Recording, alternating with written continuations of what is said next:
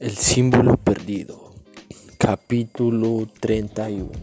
Trishdown sintió la familiar oleada de adrenalina al alejarse de la brillante luz del cubo e internarse en la absoluta oscuridad del vacío. El guardia de la puerta principal del EPS-MC acababa de llamar para avisarlo de que el invitado de Catherine, el doctor Abaddon, había llegado y necesitaba que lo llevaran a la nave 5. Trish se ofreció a hacerlo ella misma básicamente por curiosidad.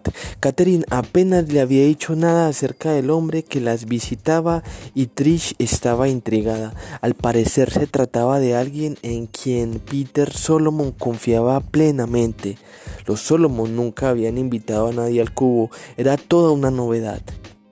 Espero que lleve bien la caminata, pensó Trish mientras avanzaba por la frígida oscuridad. La última cosa que necesitaba era que el VIP de Catherine le diera un ataque de pánico al darse cuenta de lo que tenía que hacer para llegar al laboratorio. La primera vez es siempre lo peor. La primera vez de Trish había tenido lugar hacía más o menos un año. Tras aceptar la propuesta de trabajo de K, y firmar un documento de confidencialidad, fue con ella al SNFC para ver el laboratorio. Las dos mujeres recorrieron toda la calle y llegaron a una puerta de metal en la que se leía nave 5. Aunque Catherine había tratado de advertir a Trish de lo que le esperaba, describiéndole la remota ubicación del laboratorio, esta no estaba preparada para lo que vio cuando la puerta se abrió el vacío. Catherine cruzó el umbral y tras dar unos cuantos pasos hacia la oscuridad le hizo una seña a Trish para que la siguiera. Confía en mí, no te perderás. Trish imaginó a sí misma vagando por la gigantesca nave oscura como boca de lobo y comenzó a sudar solo de pensarlo. Tenemos un sistema de posicionamiento para no perdernos. Catherine señaló el suelo, de muy baja tecnología. Trish miró el oscuro suelo de cemento con los ojos entornados. Le llevó un rato verla en la oscuridad, pero finalmente advirtió que había una estrecha alfombra en línea recta. Era como una carretera que se perdía en la oscuridad.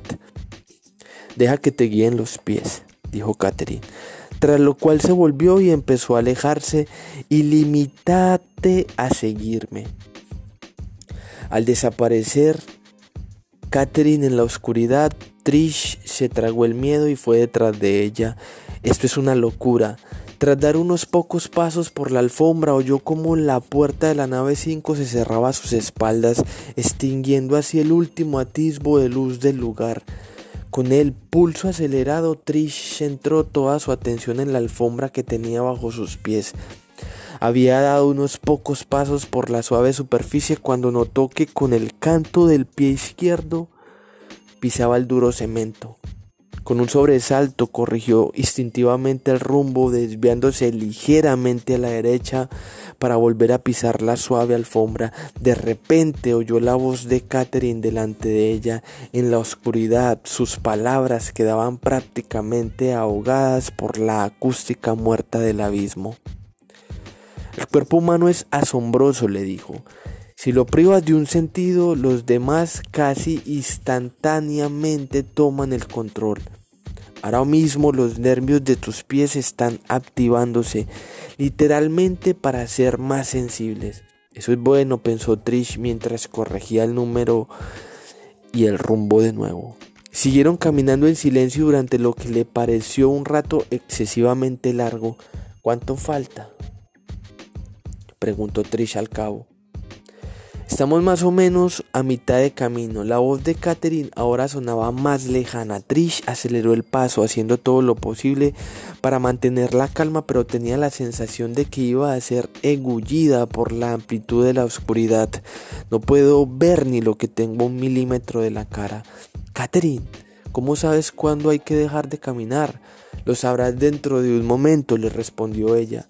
Eso había sucedido un año antes y ahora esa noche Trish volvía a recorrer el vacío. Ahora lo hacía en la dirección opuesta. Iba al vestíbulo a buscar al invitado de su jefa. Un repentino cambio en la textura de la alfombra le indicó que se encontraba a tres metros de la salida, la pista de seguridad, como le llamaba Peter Solomon, fanático del béisbol.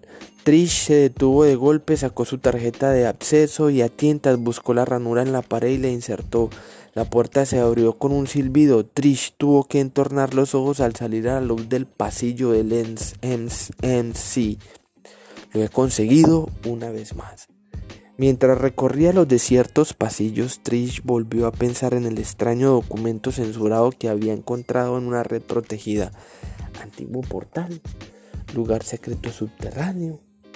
Se preguntó si Mark Sobianis podría averiguar dónde estaba ese misterioso documento. En la sala de control, Catherine permanecía de pie en el suave brillo de la pared de plasma, observando el enigmático documento que habían descubierto. Había aislado las palabras clave y ahora estaba bastante segura de que el documento hacía referencia a la misma leyenda remota que al parecer su hermano le había contado al doctor Abaddon. Lugar secreto subterráneo donde la punto de Washington cuyas coordenadas descubrió un antiguo portal que conducía, que la pirámide acarrearía peligrosas. Descifren ese símbolo grabado para desvelar. Necesito ver el resto del documento, pensó Catherine. Se lo quedó mirando un rato más y luego apagó el interruptor de la pared de plasma. Catherine siempre apagaba ese monitor de gran consumo para no malgastar la reserva de la batería de hidrógeno líquido.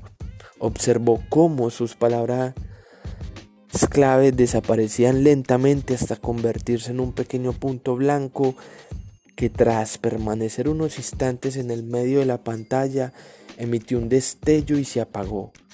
Caterine dio media vuelta y regresó a su oficina. El doctor Abadón llegaría en cualquier momento y quería que se sintiera bienvenido.